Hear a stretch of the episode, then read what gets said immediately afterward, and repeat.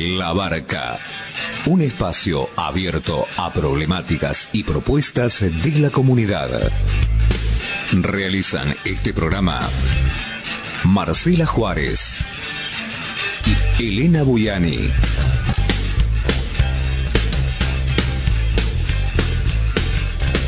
Depende de vos a qué puerto querés llegar.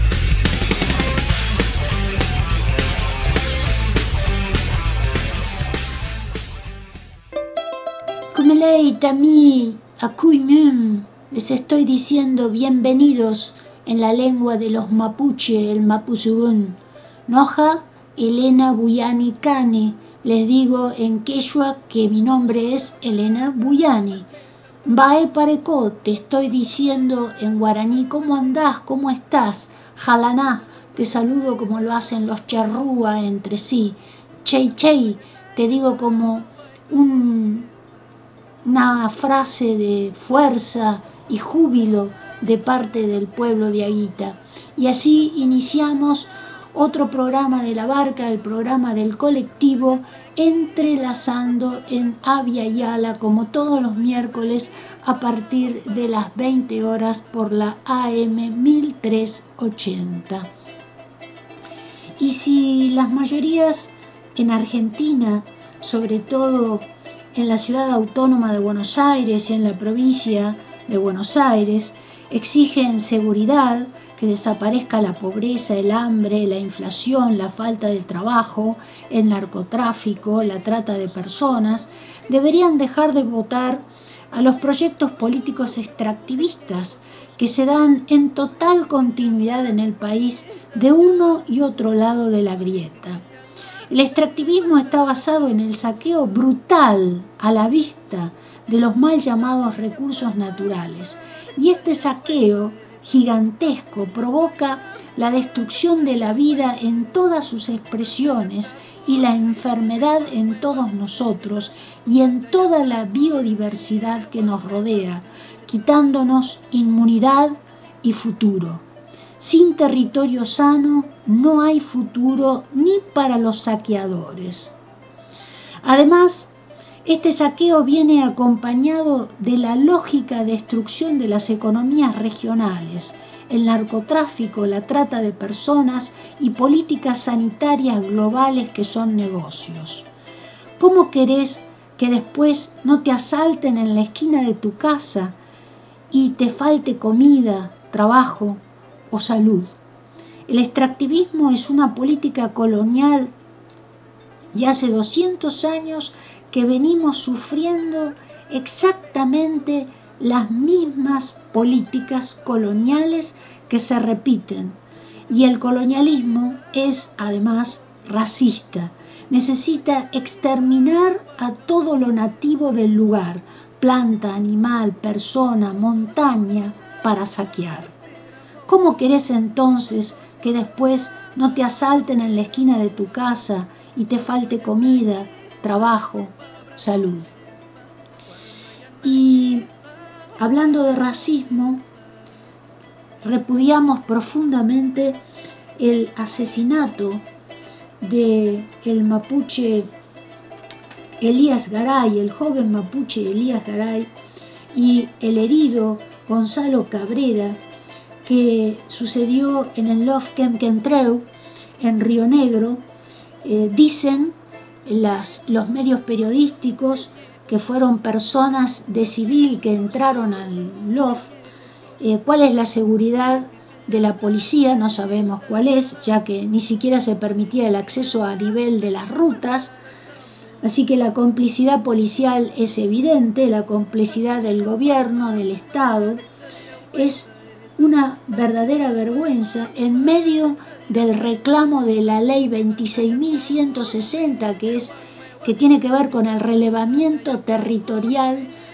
de los pueblos indígenas que está estipulado en la Constitución Nacional y garantizado por convenios internacionales como el convenio 169 de la UIT, cosas que jamás se hablan en los medios masivos de comunicación, porque los medios masivos de comunicación responden, como ellos mismos lo dicen, a los negocios, a los saqueadores. Así que ahora vamos a escuchar un informe que nos envían desde Río Negro de parte de los, del pueblo mapuche. Escuchamos. Este informe nos lo envió la originaria Amalia Vargas. Mari Mari Compuanoy, Compuanay, desde acá, desde, desde Chubut, Juan Antieco, Mapuche. Bueno, es para comunicarles que en el día de hoy, aproximadamente a las 15 horas, los efectivos del COER de Río Negro ingresaron al territorio recuperado por las Lobkenkentreu y empezaron a disparar con, con balas de plomo Consecuencia de eso hay un muerto confirmado cuyo cuerpo todavía está en el territorio. Hay un herido de gravedad con un, con un impacto de bala en la zona abdominal, este, Gonzalo Cabrera, que lo están interviniendo en este momento en, en el hospital de Bonzón. Su estado es crítico, según lo que nos dicen. Gonzalo Cabrera es un muchacho que cuando fue el conflicto de la LOF en resistencia a Cusamen, la policía del Chubut lo torturó para que declare en contra del lonco Facundo Jones Walla. Eh, en estos momentos corre riesgo su vida eh, por la, lesión en sí. Él es hijo de la, de la Couché, María Luisa Huincaleo, una de las, de las abuelas que acompañó a la recuperación y que le esquivó a, a las balas de la, de la policía de Río Negro. Realmente vivimos momentos de mucha incertidumbre. No sabemos cómo están el resto de los hermanos en el territorio. Nos llegó la novedad que había detenidos. No sabemos si es verdad que hay detenidos. Estamos mandando gente que vayan a, a confirmar. Pero sí hay una cuestión para remarcar que desde que empezó el conflicto se pidió a la gobernadora Arabela Carreras una mesa de diálogo y se hizo lo propio con el gobierno nacional a través del ministro de Seguridad de pedir una mesa de diálogo porque de hecho quería se pretendía resolver este conflicto mediante el diálogo. Y no queríamos otro muerto, no queríamos otro Rafael Nahuel. Y es eso lo que efectivamente ocurrió eh, quiero decir que el gobierno nacional envió refuerzos federales a pedido de la, gobernadora de Río Negro. Eh, la ruta número 6 permanece cortada para todo tipo de tránsito, entonces eso complica la situación porque tampoco los organismos de APDH van a poder llegar hasta el territorio para poder constatar el resto de los hermanos si está, si hay algún herido más o en qué situación se encuentra. Así que la situación acá en, el, en la Lofka en Kentreu es de extrema gravedad, de extrema gravedad. Otra vez, de nuevo, el muerto, el muerto lo pone el pueblo mapuche, pese a la cantidad de pedidos que se le hizo a la gobernadora Adabela Carreras, desde los premios Nobel de la Paz, de las, de las Madres de Plaza de Mayo, desde la PDH, desde un montón de sectores le pidieron que abra una mesa de diálogo. Evidentemente su, su deseo y su odio racial va más allá de poder sentarse a dialogar con el pueblo mapuche para buscar una resolución mediante el diálogo y acuerdos políticos para resolver una cuestión de fondo que como es el tema del territorio. Les pido a todos que por favor este mensaje lo reenvíen. Le pido que entre todos armemos un gran, un gran círculo de solidaridad, que se puedan comunicar los que tengan llegadas con, con el ministro de la Nación, con la gobernadora de la provincia de Río Negro, con el presidente de la Nación en la medida de lo posible, porque realmente este, se hizo todo lo posible para poder tener una mesa de diálogo y ni el gobierno provincial ni el gobierno nacional accedieron a ello. Rumé Mañumello, Feikaimuten. Y ahora vamos a escuchar una entrevista que le realizamos a Arturo Avellaneda sobre lo que sucede en el Atlántico Sur, que tiene mucho que ver con toda esta situación con los mapuches, no solo del lado argentino, sino también del lado chileno, porque ustedes saben perfectamente que los mapuches no son ni chilenos ni argentinos, son pueblos preexistentes, por eso tienen derechos territoriales garantizados, por ejemplo, por la Constitución Nacional Argentina, convenios internacionales que fue reglamentada por la ley 26.160 que ahora quieren eh, que termine su vigencia, porque precisamente esta ley lo que determina es el relevamiento territorial indígena para entregar los títulos de propiedad. Qué casualidad. Así que este tema está profundamente relacionado con lo sucedido en Quenquentreu. Vamos a escuchar entonces a Arturo Avellaneda, que es escritor y naturalista y creador de Perma Habitante. Tenemos el enorme placer de estar charlando con el escritor, naturalista, creador de Permavitante, Arturo Avellaneda. ¿Cómo estás, Arturo? Un placer estar charlando nuevamente con vos. Elena, gracias igualmente para mí. Y bueno, y para toda la audiencia que ya nos conocemos, vinimos hablando en este espacio durante mucho tiempo. Y bueno, y hoy con más novedades.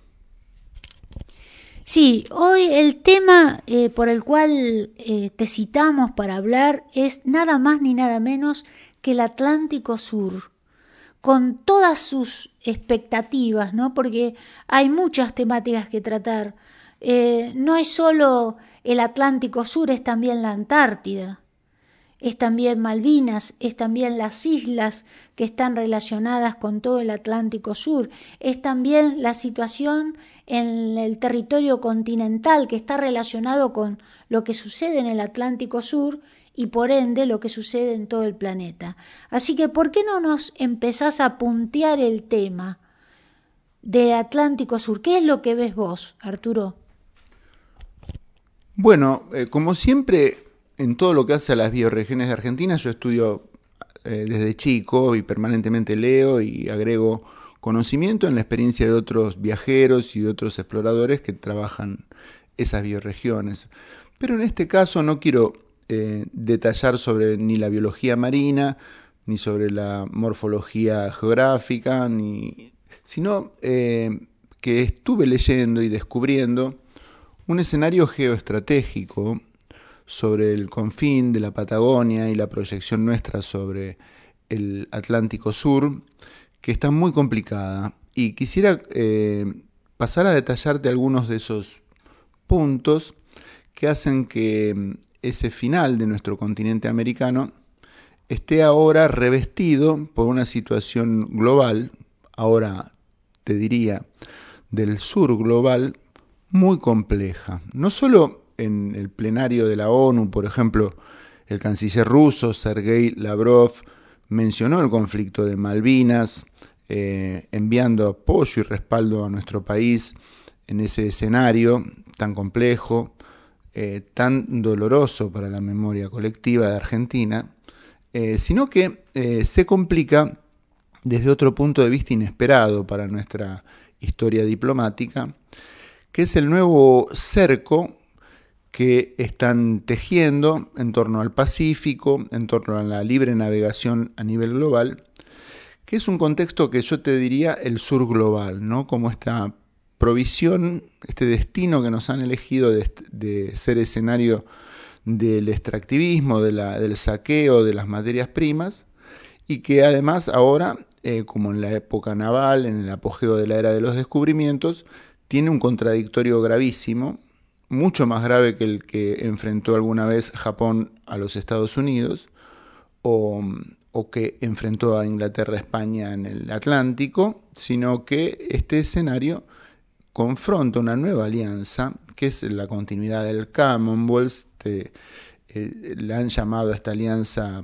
eh, eh, la han compuesto, perdón, Estados Unidos, Inglaterra, Sudáfrica, Japón Nueva Zelanda y Australia para tejer un cerco eh, en torno a la capacidad comercial y naval de China, que tiene una nueva proyección naval, está estrenando portaaviones y, artefactos de, proyección naval China por primera vez en su historia, luego de dominar entonces eh, el comercio en la región euroasiática. O sea que esto pone eh, un escenario nuevo sobre el Atlántico Sur, puesto que mm, esa confluencia entre el Atlántico y el Pacífico, el pasaje de Drake, eh, tan complicado de navegar, yo tuve el honor de ser invitado a navegarlo en el buque oceanográfico eh, Puerto Deseado, a mensurar eh, dentro del programa Copla, con un recuerdo muy lindo de haber podido enclavar ahí en el Atlántico Sur el último hito geográfico de la Argentina. Tuve esa oportunidad de filmar el documental de nuestra nueva frontera, así se llamaba el documental. Eh, esa situación geográfica ahora es el único país, Argentina y Chile, diría, es el único escenario fuera de esa alianza, fuera de ese cerco, que no se va a cerrar eh, para ninguno de los dos contendientes, de esta, esta, situación estratégica no se va a cerrar porque son dos países libres que garantizan la libre navegación, no pertenecen a ninguna alianza. Y por eso, es por esa razón, somos escenario de conflicto. Somos el, único lugar que nos cierra dentro de esta alianza colonial, eh, que ya conocemos cuáles son sus objetivos, no solo la proyección sobre la Antártida, el dominio de los mares, sino obviamente la navegabilidad de sus flotas comerciales. Esta situación eh, está influyendo gravemente no solo en las relaciones entre Chile y Argentina, sino que también entre nosotros mismos de una manera sucia, de una manera peligrosa y de una manera mendaz, puesto que muchos de los intereses dominantes en Argentina, y hablo de multinacionales, medios, la iglesia, el ejército, poderes tradicionales, los diarios, comprometen también nuestras relaciones con, el poblador, con el habitante histórico. Dentro de este escenario nuevo, a donde se fidelizan algunos y excluyen a otros. Así que hay que observarlo de una manera nueva. El Atlántico Sur, el Pacífico Sur, el pasaje de Drake que lo une, como un escenario nuevo de conflicto. ¿Y qué, cuál es la novedad que está por acontecer o está aconteciendo, mejor dicho, en el estrecho de Magallanes? ¿Qué sabes al respecto? Bueno, hay eh, mucho, mucho que hablar. Bueno, no quiero actualizar la cuestión limítrofe de Argentina y Chile, que no es un conflicto. Siempre nosotros hemos encontrado un camino de diálogo con más o menos suerte, pero sí es así, es sentarse a charlar y la baraja a veces va para allá, a veces viene para acá, hay mucho territorio, no hay problema. Lo que sí me parece una novedad destacable, y ahora sí volviendo a los temas de siempre, tema de la bioregión, del, el archipiélago de Magallanes visto como un escenario natural, esa cantidad de kilómetros, dos millones de kilómetros cuadrados de mar, eh, numerosas islas, eh, pasajes, corredores, fiordos, toda una belleza natural que compartimos con Chile, pero mayormente está dentro de, geográficamente de la República, de la jurisdicción chilena, es ahora objeto de también una, interesante novedad, una sorpresa eh, muy, muy destacable, que es que han recobrado eh, las pesquerías. Durante la gestión de Bachelet se han definido y se han proyectado parques nacionales, parques nacionales marinos, que hoy son los más grandes del mundo, son las reservas marinas más grandes del planeta. Y eso es, eh, obviamente influye sobre nuestra población de aves marinas, sobre nuestra pesquería, moluscos, etcétera, etcétera. Millones, millones de kilómetros cuadrados de vida protegida, de ballenas, de krill, de cosas que son eh, infinitamente útiles como el kelt, esas algas que mm, están garantizadas su continuidad, sobre todo en la República de Chile. Y saludamos ese temperamento, esa intención, con el orgullo de que es nuestra bioregión también y que debemos apoyarla. ¿Y qué relación existe entre esta estas campañas eh, que son absolutamente ridículas, que no tienen ningún sustento ni, ni histórico ni territorial, que son una barrabasada gigantesca y que sin embargo la gente cree en relación a los habitantes de la tierra, la gente de la tierra, los mapuche, tanto de un lado como del lado chileno como del lado argentino, está eh, generándose una violencia pronunciada.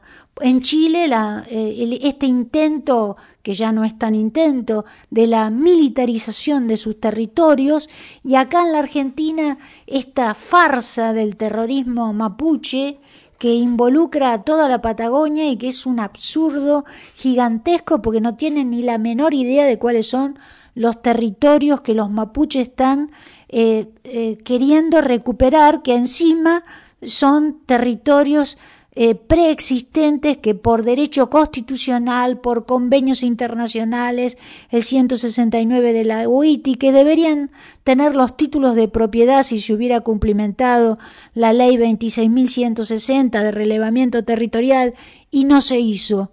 ¿Qué opinás vos al respecto? Pienso que Sinceramente que hay mucho porteño tarado, eh, mal pagado, o sea, mucho porteñito eh, inmaduro, que no ha caminado nunca, nunca a la Patagonia, afuera del asfalto me refiero, eh, a caballo, trepando, porque Vos llegás a la Patagonia, das con un mapuche y enseguida tiene pan para ofrecerte, tiene leche de ordeñe del día, te pregunta si te pasó algo, te invitan a meterte adentro de la casa, descubrís que las puertas no tienen llave. Para decirte qué clase de terrorista no son los mapuches. Descubrí que las puertas de la casa de campo de los mapuches no tienen llave, ¿no?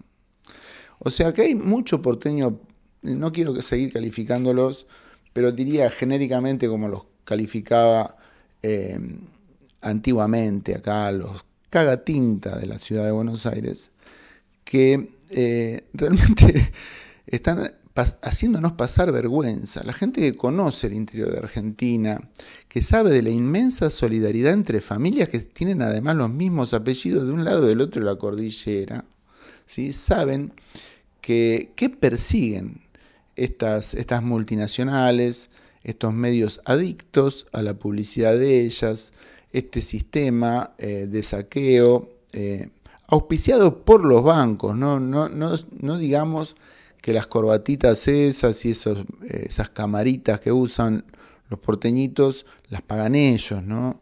Eso lo, lo paga el clúster este increíble de saqueo y dominación psicológico que tratan de montar y que dentro de este montaje han metido mucha gente en la cárcel, han perseguido dirigentes religiosos como la Machi Francisca Linconao, que tienen preso a Facundo Jones Walla, que es un habitante con todo derecho a desplazar a Benetton, que es el heredero de una estancia inglesa mal transferida porque no tenía ni el título que no tienen el título los ingleses y cuestionan los títulos de los mapuches que vivían ahí, que fueron reducidos a la esclavitud por la estancia inglesa, de la cual Benetton es la continuación y que le costó la vida a Santiago Maldonado. Eh, en ese contexto, en este montaje, en esta persecución, en esta apropiación indebida de nuestro territorio, eh, eh, se da ahora un, un, escenario psicológico preparatorio para que la gente vaya a votar por la derecha con furia y que sabemos que esa derecha, el grupo de Lima, Piñera, el golpe de Bolivia, Añez, eh, lo que pasó en, Ecuador electoralmente, en Perú ahora, eh, eh, se ha caído totalmente de la narrativa de construcción, de, progreso de empobrecimiento que traía, mejor dicho, y, se está construyendo realmente como se tiene que construir, que los pueblos saben, la gente se ocupa, se comunican entre ellos ahora cada vez más ágilmente y construyen entonces la sociedad que queremos, que queremos desde las asambleas, desde los campesinos y por supuesto de los pueblos originarios. Y una última pregunta antes de dejarte el cierre todo exclusivo para vos. eh, es curioso que este periodismo, eh, estos políticos, eh, están hablando de soberanía territorial y no tienen el menor tapujo de implicar a la provincia de Buenos Aires, que podemos decir con absoluta certeza es la provincia más contaminada de la República Argentina, que encima tiene dos centrales nucleares y que quieren agregar ahora dos más, con capitales chinos, lo cual esto va a fortalecer aún más cualquier tipo de conflictos eh, que se puedan dar a nivel internacional, porque el problema que bien comentaste en el principio de la nota se da con estos dos supuestos poderes que en definitiva terminan haciendo lo mismo con nuestro futuro. Pero ¿qué pensás vos al respecto de esta negación de la realidad? Elena eh, te digo sencillamente, somos objeto de captura. Se despliega sobre nuestro territorio la apetencia de los peores intereses. Eh, la militarización de la Patagonia que está llevando a cabo adelante Piñera, por ejemplo en Chile, tiene que ser vista en este contexto. ¿Para qué llevan un barco misilístico a combatir a los mapuches que no tienen ni Gomera, tiran piedras, se ven los videos tirando piedras, llevan una corbeta misilística. Aterrizaron con, miles de millones de dólares que han gastado en carros blindados, blind carrier, así como si esto fuera eh, Israel o, Siria. Eh, esa locura no la produce el habitante, ni la pretende, ni siquiera el, político de ese territorio provincial, para nada. Eso es eh, una inducción vertical traída de los pelos por estos intereses ajenos que apetecen nuestros ríos, que vienen por nuestros bosques, que quieren saquear nuestras montañas y en beneficio de una infinita ambición que no, se sacía nunca, que nosotros tenemos que aprender entonces eh, a través de la autoestima y la solidaridad, a construir la forma de repeler esta demencia de una manera coherente. Yo pienso que eh, no es solo votando, es activando, es reuniéndose, es generando los espacios, las asambleas y confrontando entonces esta comunicación mendaz que realmente es insoportable, pero es parte de la militarización. Siempre que hay una guerra, antes hay un meloneo así mentiroso para facilitarla. Y lo último que te quiero preguntar, eh, ¿alguna visión que tengas sobre la guerra de Malvinas? ¿Cuál es tu postura al respecto? ¿Cómo, ¿Cómo ves el conflicto que todavía no hemos tenido una sola explicación oficial de lo que realmente sucedió en Malvinas? Las explicaciones las tenemos por análisis eh, que hemos generado nosotros mismos o que hemos leído o hemos visto en documentales cierto tipo de hipótesis, pero oficialmente el Estado argentino no habla del tema. Bueno, Elena, en mi familia el tema Malvinas ocupaba un largo estante de la biblioteca. Em, y el tema entonces eh, estuvo en el debate de la mesa familiar durante mi, juventud, toda mi época de estudiante. Em, ¿Qué te puedo decir? Eh, mi análisis de por qué no se desclasificaron los datos de Inglaterra es porque revelan a las claras que la guerra la perdió Inglaterra y que la razón por la cual se rinde Argentina es porque el gobierno era militar. Si nosotros hubiéramos tenido, en vez de a Galtieri, no te digo, no quiero hacer política, pero a un, a un presidente democrático de nuestros gobiernos más representativos, como Irigoyen o Perón, si hubieran sido durante ese contexto histórico, eh, hubiéramos podido enfrentar ese conflicto con suerte. El conflicto cuando eh, Jeremy Moore se rinde, confiesa en sus memorias que ya no tenía balas para poder continuar eh, adentro del conflicto.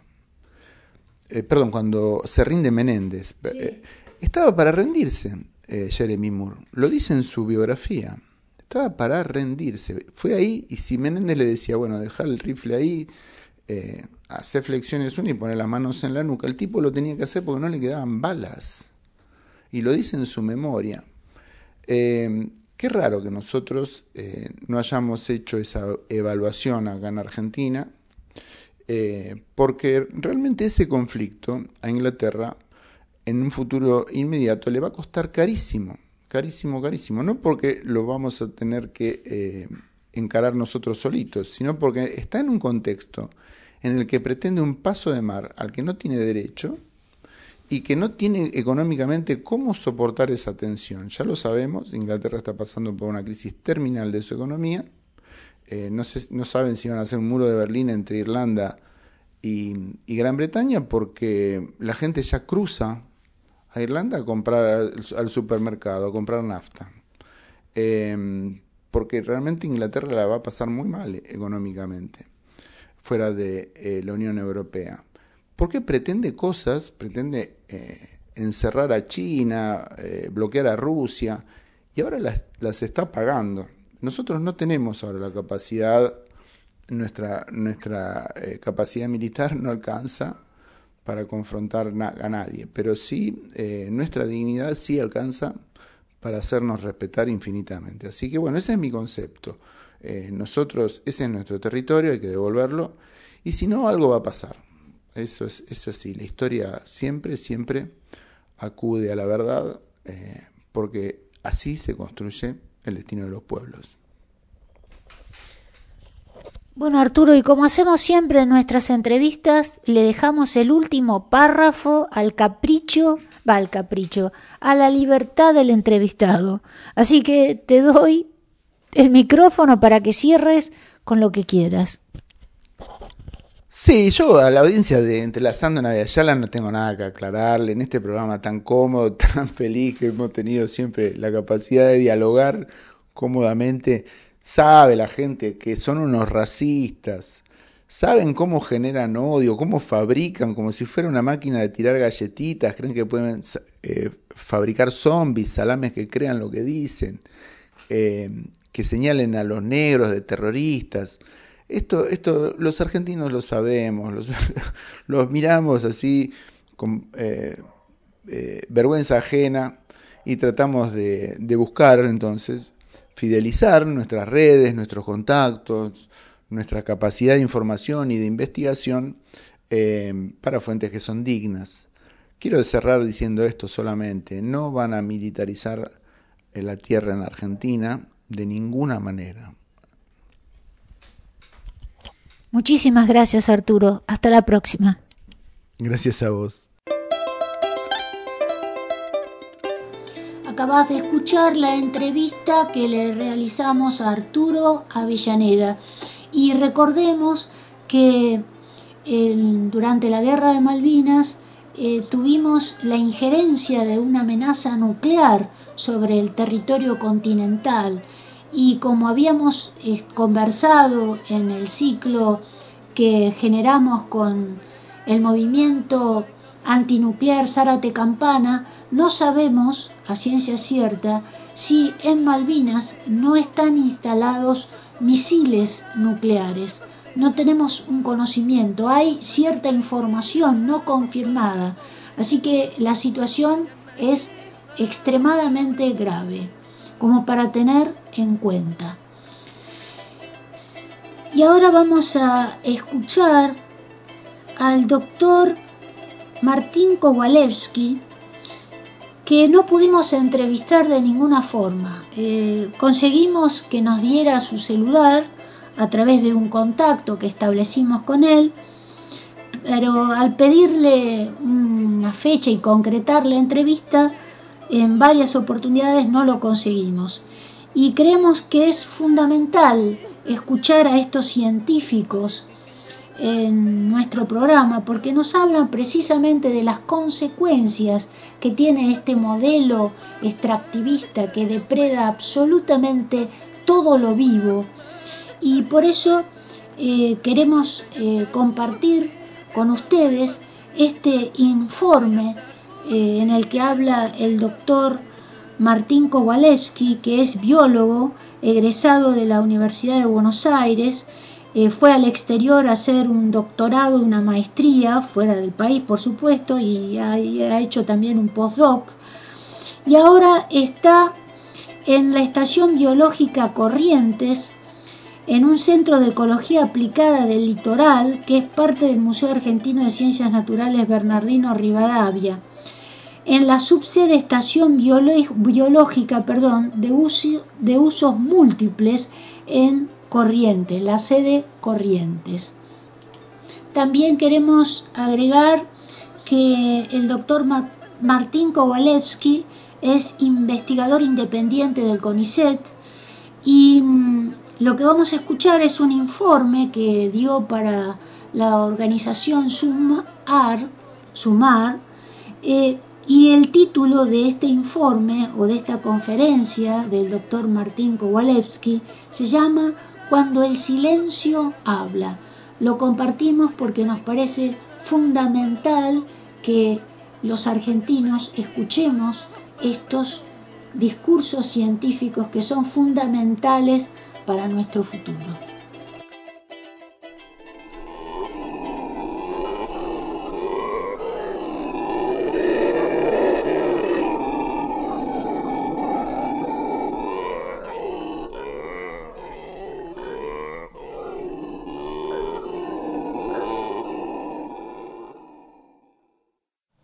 Nuestros antiguos cuentan que cuando el monte se calla, cuando los monos aulladores dejan de cantar, algo malo está por suceder.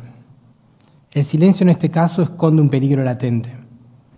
No todos comprenden el puente entre el aullido y el silencio, la conexión, porque muchas veces tendemos puentes invisibles que todavía desconocemos.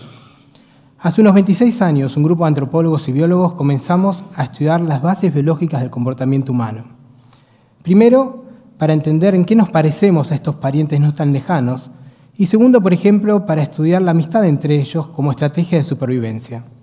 Porque cuando estudiamos biología, nos cuentan que la competencia es la base de la supervivencia, que la competencia modela la organización social de los animales, de los monos y también la nuestra. Pero cuando pasó el tiempo nos dimos cuenta que la competencia no era todo. Así realicé mi tesis doctoral, donde conté y evalué las horas que los monos aulladores pasaban haciendo diferentes cosas durante todos los días de un año para ver quiénes eran amigos y quiénes no eran tan amigos. Para ver si los monos aulladores tenían amistades como las nuestras, como las nuestras que ocurren a lo largo de nuestra vida. Además, quería ver si cuando dos grupos de monos actúan con un objetivo en común, actuaban como si fueran una comunidad. Tanto tiempo pasamos juntos que nos conectamos en formas difíciles de explicar.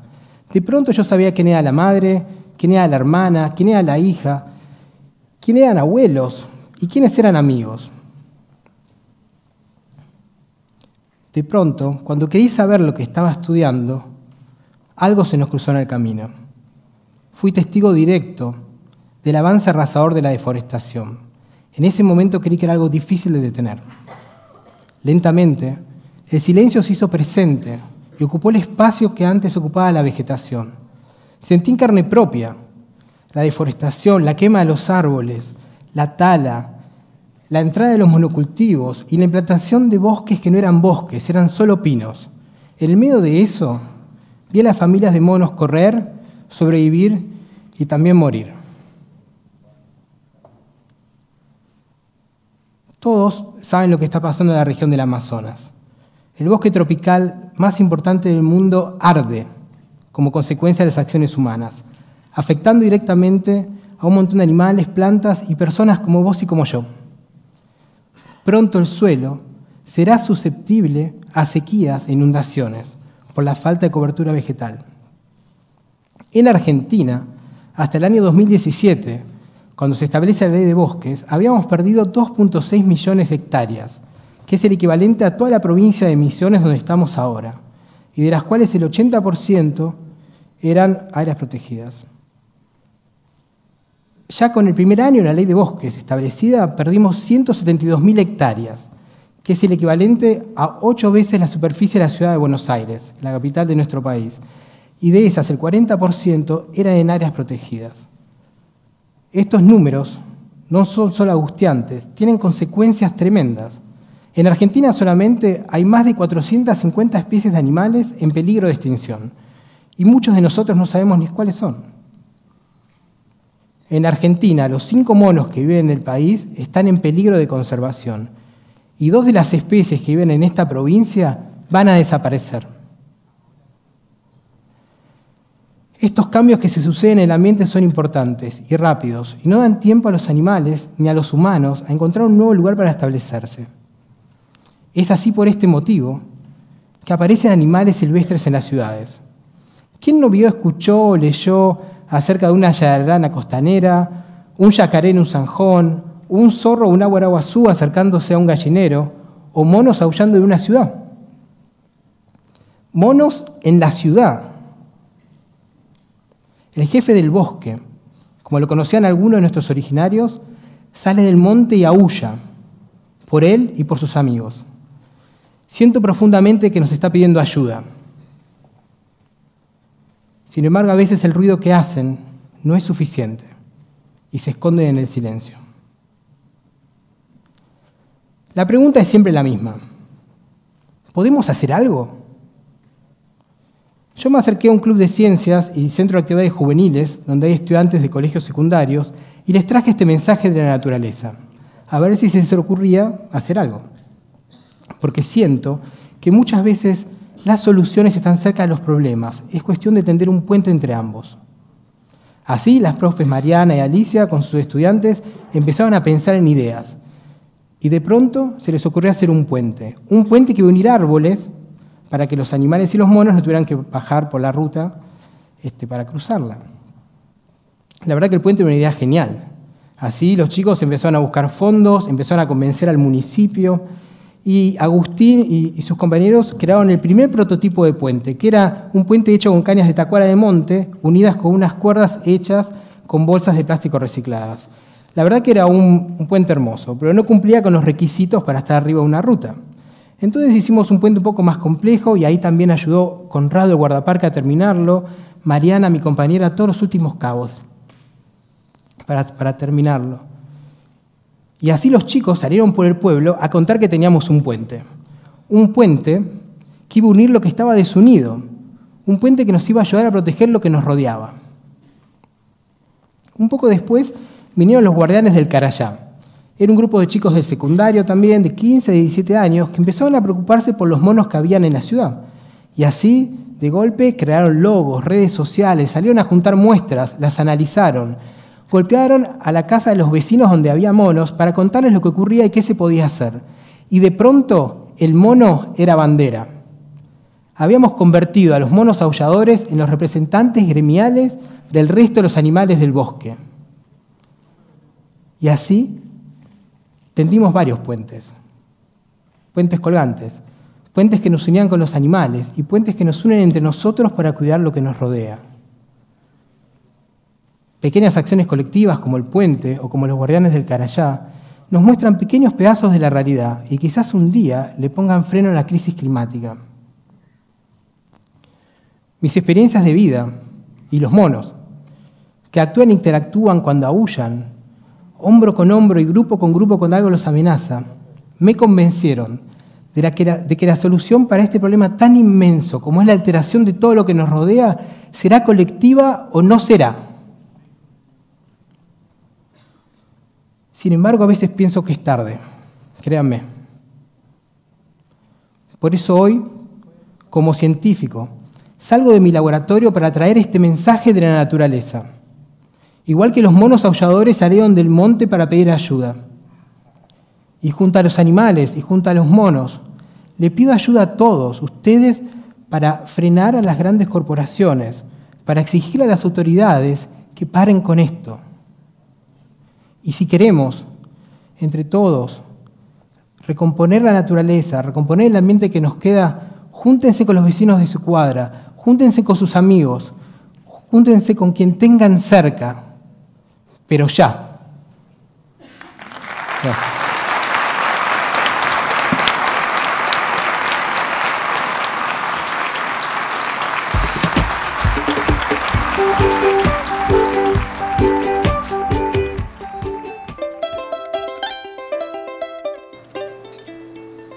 Acabas de escuchar al doctor Martín Kowalewski en su conferencia titulada Cuando el silencio habla.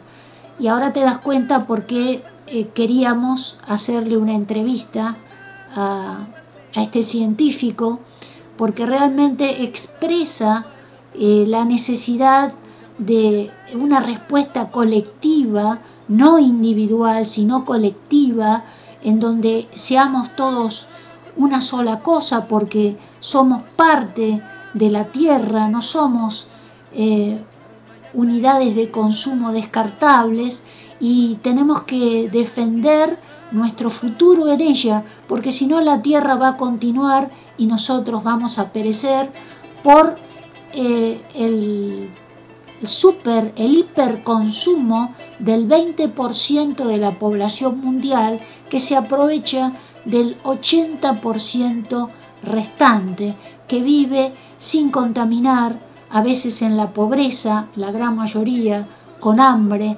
con contaminación permanente, como sucede en la Argentina. Por eso eh, necesitamos respuestas colectivas, necesitamos eh, escuchar a los pueblos originarios, necesitamos escuchar al ambientalismo, necesitamos escucharnos, escuchar a los animales, escuchar al agua, escuchar a las montañas, escuchar a los árboles, a los bosques, escuchar a las plantas, a las flores, a los insectos. Tenemos que aprender a escuchar algo que nos han enseñado a desoír durante años de colonización. El Estado argentino nació precisamente del genocidio de los pueblos originarios.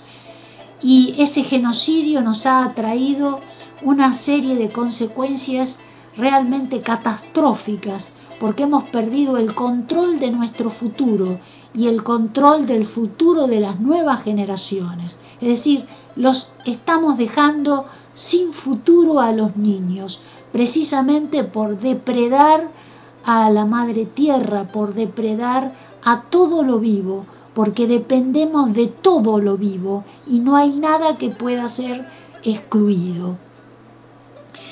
De paso aprovechamos, ya que estamos hablando de la defensa de la vida y del agua, te queremos invitar el 27 de noviembre a las 14 horas al estreno de nuestro nuevo documental defendiendo el agua y la vida de la cordillera a la meseta, que va a suceder en el canal 425 de Cablevisión, Nueva Imagen Televisión. Si no tenés cablevisión, podés verlo por el streaming del canal, que lo podés hacer entrando a www nuevaimagen.com.ar y ahí lo podés ver desde tu tablet o tu celular.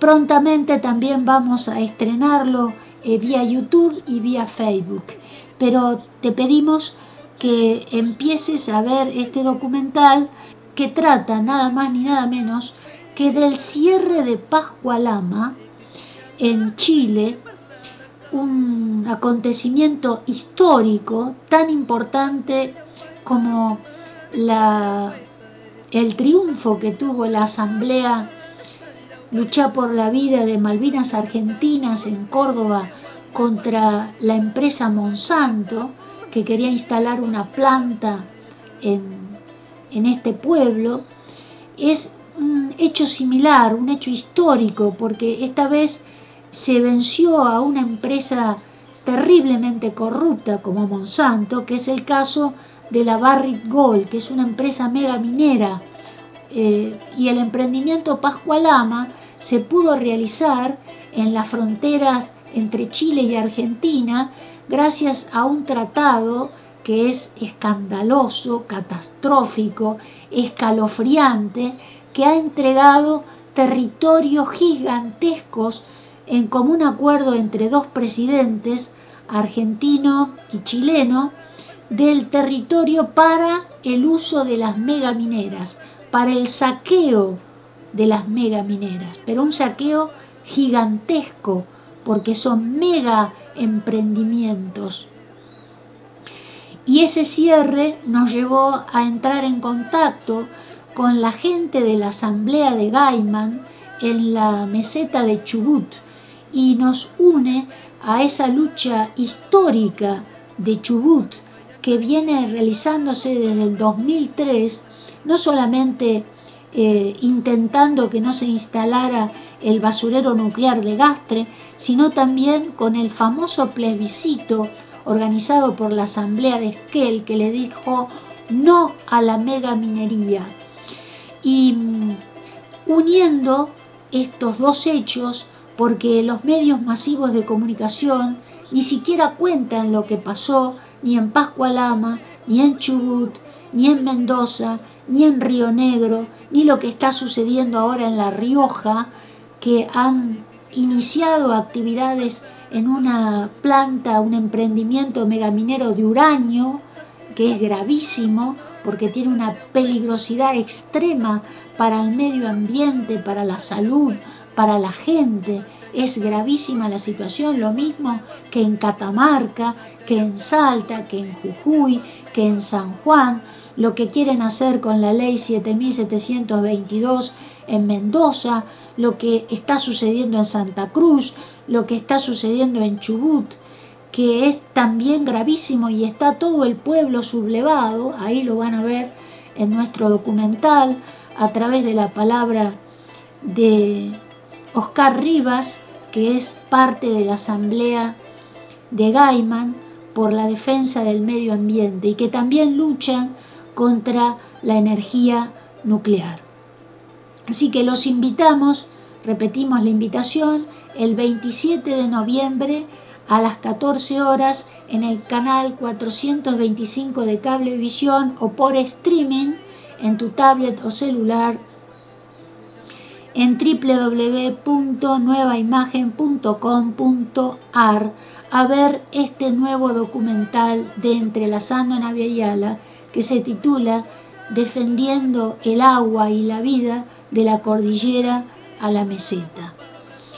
Y mm, te aclaramos que además eh, se transmite el programa nuevamente, se repite el domingo a las 9 horas, el lunes a las 21 horas y el miércoles a las 16 horas en el mismo canal y en el mismo streaming.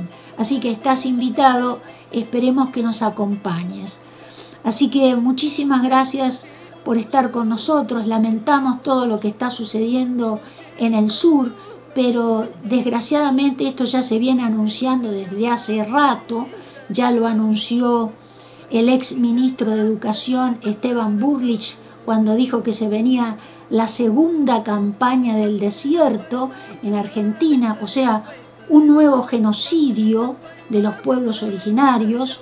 Eso es lo que anunció y no entendemos cómo es posible que esto no haya sido un escándalo mediático y no lo fue porque es una expresión de racismo de altísimo nivel, porque eh, el glorificar campos de concentración móviles y fijos, la experimentación con seres vivos, seres vivos en el Museo de Ciencias Naturales de La Plata, eh, cuyo director vitalicio era nada más ni nada menos que el perito Moreno, es una atrocidad.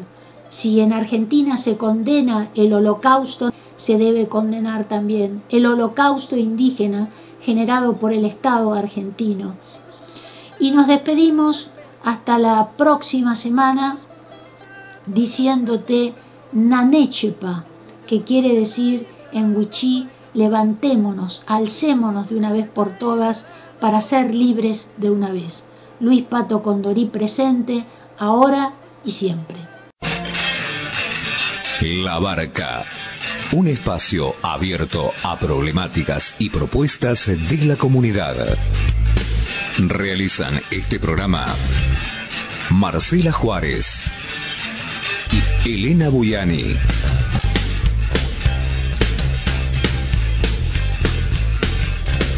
Depende de vos a qué puerto quieres llegar.